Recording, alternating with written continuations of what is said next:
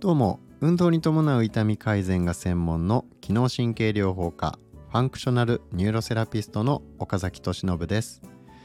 国内外の一流の指導者から学んだ技術で足膝腰の慢性痛や関節痛で悩む方を根本改善に導いています。あなたはこの音声講座を聞くことで痛みなく自由に動ける生活を取り戻すための知識を得ることができますはい。ということで今日もお話ししていきます、えー、今日はですね、ものすごく確信を得てるな、すごい研究だなって思った、えー、論文があるので、それをちょっとご紹介します、えー、一部ご紹介するっていう形です。えー、慢性疼痛患者の心理社会的困難の体験に関する質的研究っていうタイトルでねまあこれ言葉だけ聞くとめちゃくちゃ長くてなんか難しそうだなって感じがするんですけど、えー、まあ今回ですねかなり、え分解して、えー、まあちょっとずつご紹介していくっていう形にしようと思います。えー、中山直子さんらの研究論文、えー、2019年の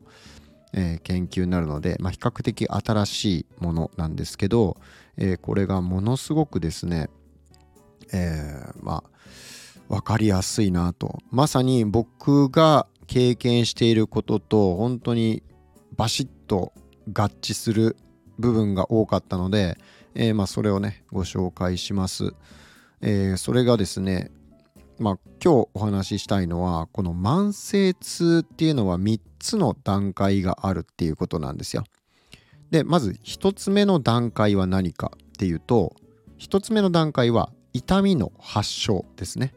に示らされる、え疼痛の発症、まあ、要は痛みが始まった出始めの時ですね。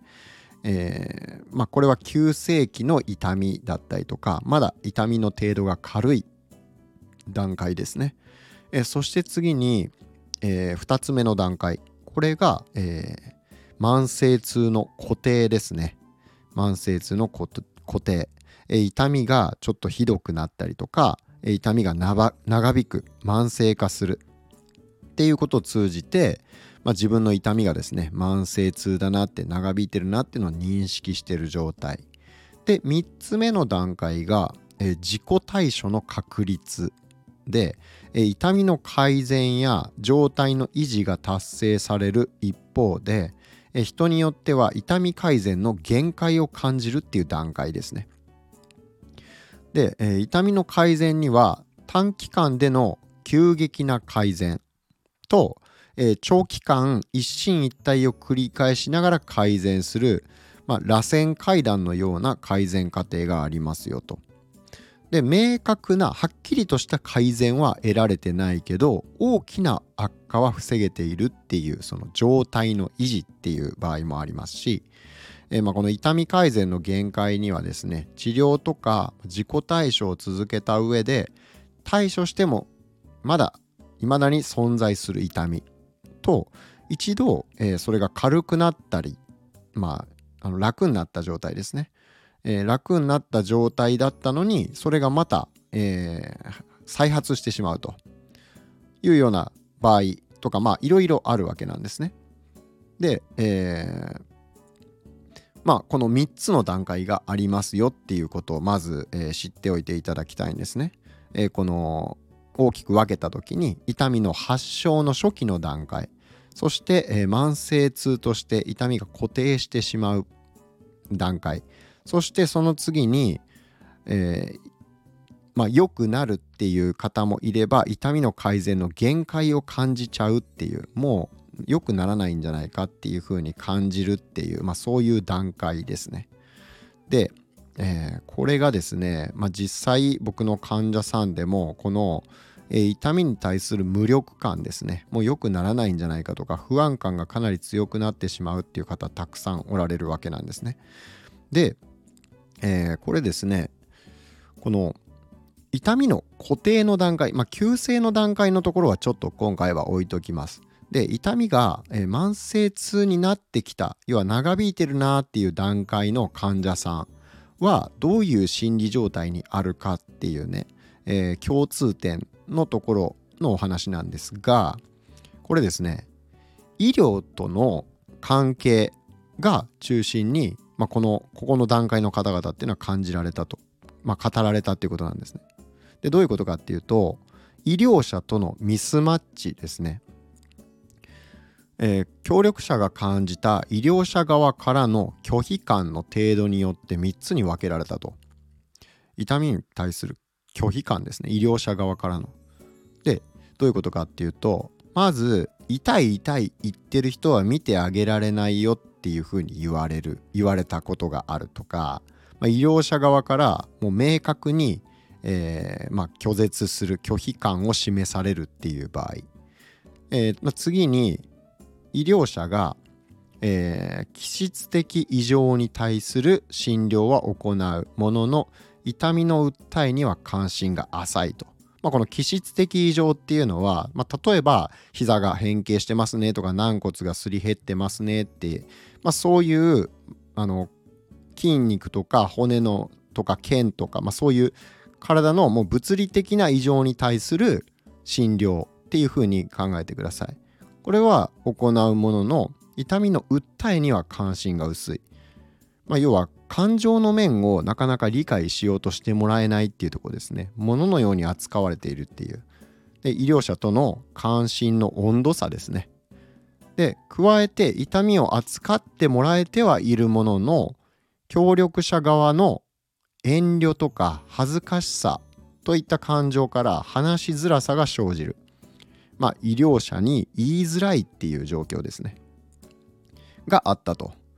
でこの治療のミスマッチは受賞当時の時代背景とか地域性といったまあ例えば治療の選択肢が少ないとかですね。治療院がそもそもその地域は、まあ、田舎であんまりないとかですね。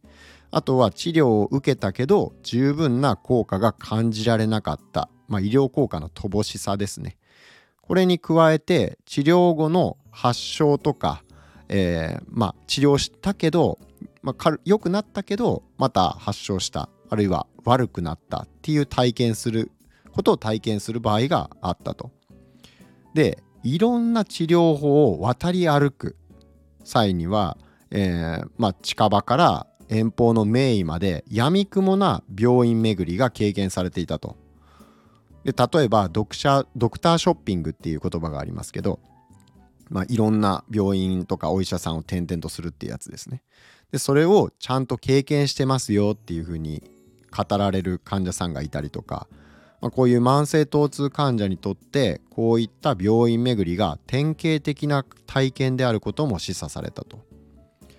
でこっからがかなり重要なんですけど、まあ、しかし上記のミスマッチ経験を通じて次第に自分の痛みの性質について自分なりの仮説を抱き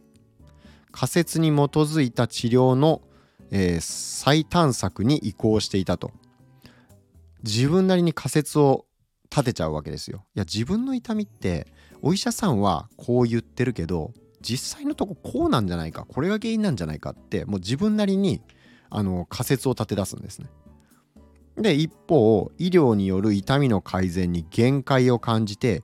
医療以外の方法を選択する協力者も見られたと。まあ要はもう医療に対する病院とかですね治療院に対するあの不信感ですよね。もうこいつらあの頼りになんねえわと。であの自分なりにいろいろ考えたけど結局これが原因なんちゃうか？みたいな感じでで例えば私の場合はあの針がいいって聞いたぞと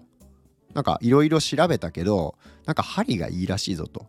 自分はここが悪いと思うだからここに針を打ってくれる先生だったら私のこれを治せるはずだみたいな感じでなんか自分なりのですね勝手なその妄想というか、えー、なんか仮説を立て出すんですね。で本人はそれが論理的まあ自分の体のことですから、えー、まあたとえそれが非科学的なものであっても自分なりには根拠が通ってるっていう風に勘違いしてしまうんですよねこれって。で実際ですね僕もこういう患者さん経験したことが何回もあるんですね。もうとにかく、えー、治療を受ける前から、えー、ご友人からご紹介されてたされて、まあ、うち訪ねられたんですけど、えー、もうですねもう自分の頭の中で私はこうこうこういう状態状態なんですよみたいな感じで何て言うかもう完全にガチガチにですね自己洗脳しちゃってるというかもう客観的にその意見を求めるというよりは自分が思い思ったようなことをやってくれればそれでいいんですみたいな感じのなんかですねだからもう不信感を持っちゃってるんでしょうね。うん、だからこういう方っていうのはやっぱり慢性痛が続いてあちこち行って体見てもらったけど良くならなかったっていうそういう経験をまあ2回なり3回なり、えー、もしくはもっと5回6回あったかもしれませんよね。とにかくいろんなところに行ったけど全然良くならなかったというのを経験したらなんか病院の先生って頼りにならんなと。どこ行ってもあのなんかちょっと触ってもうなんなら触らずにあここがこう悪いんですねみたいな感じでじゃあちょっと注射出し打っときますねとか痛み止めの薬出しときますねとか、まあ、その程度のことしかしてもらえないとかね、え、まあそういうのでどんどん不信感が募っていくと。いうので,、えー、でしかも自分の感情を理解してもらえないものみたいに扱われる。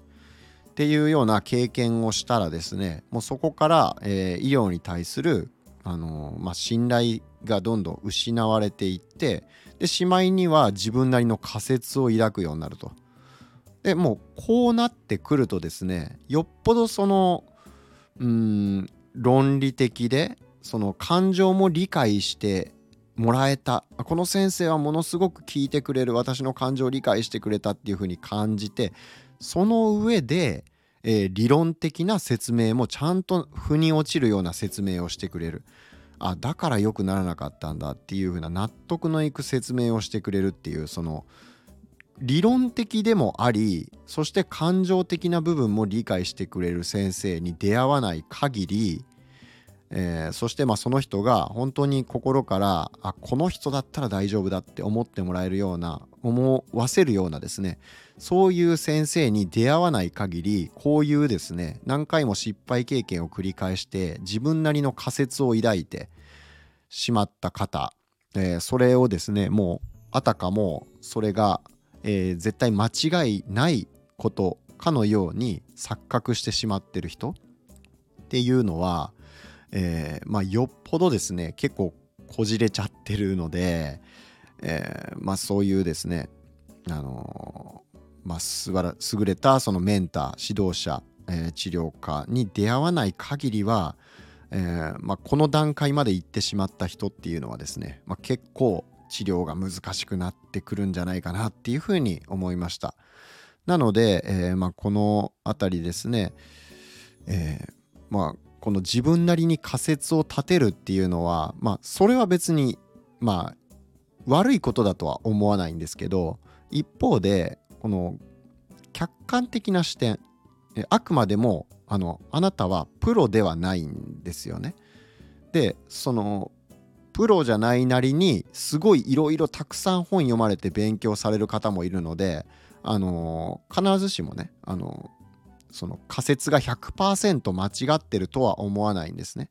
え自分なりに仮説を抱くっていうのはそれなりに勉強した上で仮説を抱くんであればまだいいんですけどあのなんとなくで自分の本当にただの感覚として、えこれが原因なんじゃないかっていうのは、え、その仮説を立てた上で先生に相談してこう思うんですけどどうですかねみたいな感じであの相談材料として私はこう思うんだけど先生どう思います？みたいな感じで聞いてその反応をまあ探るというかですねその反応それに対する納得のいく説明をしてくれるのかなっていうまあちょっと言い方悪いけど試す先生をっていうのは僕はまあありなんじゃないかなって思うんですね。まあ、僕はちょっとやると思うんですねそれを自分が患者側だったら。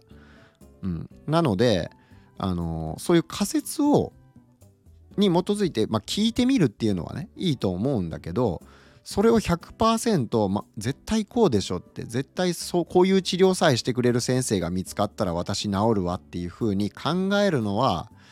えー、まあ結果的にねそれでじゃああやっぱり良くなったっていうねそのプラセボ効果ってやっぱあるんで、えー、精神的なものですね。自分が信じたことをやってもらえたっていうのでそれだけでも心が安心して、えー、痛みが取れる、えーまあ、そういうふうに脳に反応が現れるっていうことも、え、可能性としては全然あるんですけど、あの、そうじゃない場合、え、物理的に、まあ、人体だとか、まあ、腱だとかその固有受容核って言われる部分の、あの、刺激が足りない部分足りないとか、まあ、要は体を動かす量が足りないとかそういう物理的な問題が起こってるのにその何て言うかなそういう自分の仮説に基づいた治療をやって本質的な問題に全然アプローチできてないのにやっぱり改善しないなっていうことになった場合もう本当に路頭に迷うと思うんですね。えー、なのでこの仮説自分なりの仮説を立てるのはいいんですけどもうそれをですねあの絶対間違いないだろうみたいな感じでその、うん、冷静さを失ってしまう、うん、視野がものすごく狭くなってしまう方もやっぱりおられるのでそれに自分がなってないかなっていうふうにちょっと一旦落ち着いて考えるっていうのは大事なんじゃないかなとは思いますね。まあ、いずれにしてもあのいい先生にですね、まあ、ちゃんと感情も理解してくれてで、えー、論理的な説明もしてくれる先生に、えー、出会うきっかけがないと、えー、なかなかねこういった状況に陥ってしまった方は、え、改善に向かうのがね難しくなってしまうっていうことですね。えー、ということなのでまああのドクターショッピングねするのももちろんいいんですけど、えー、ちゃんと先生の説明を聞いてですね、えー、納得がいくかどうか、えー、あるいは治せないっていう状態も本当に、えー、一部まあ一部というかね数パーセントぐらいはやっぱりまあ大抵はね運動療法で良くなる運動療法と認知行動療法ですね。その、えー、で良くなるっていうケースが多いんですけどやっぱり状況次第ではえー、まあ、例えばね背中が90度に直角に曲がったような90歳の、えー、高齢者がじゃあこれまた伸びるようにして、えー、スタスタ歩けるようになりたいんですって言われても現実的に結構それはなかなか難しいかもねっていうような状態もやっぱりあるのはあるんですよね。だからそこはあのお医者さんをもうあの100%疑った状態で、えー、そういう何て言うか自分のバイアスがかかった状態で、えー、見てしまうとですね先生の話聞いてしまうと、えー、これは本質的な改善にはなかなかつながらないと思うので、まあ、こういったね、え、考え方っていうのも結局知識不足から来るとこが多いんですよね。知識が足りてないのにあのものすごい自分なりのこう妙な仮説を立ててしまうっていうところになってしまうとね、えー、まあ、これは問題の解決にはなかなかつながりませんので、えー、まあ、落ち着いてですね、えー、まあ、そういった先生を探してみるっていうのがいいんじゃないかなというふうに思います。え、ということで、ま、今日の放送は以上です。また次回お会いしましょう。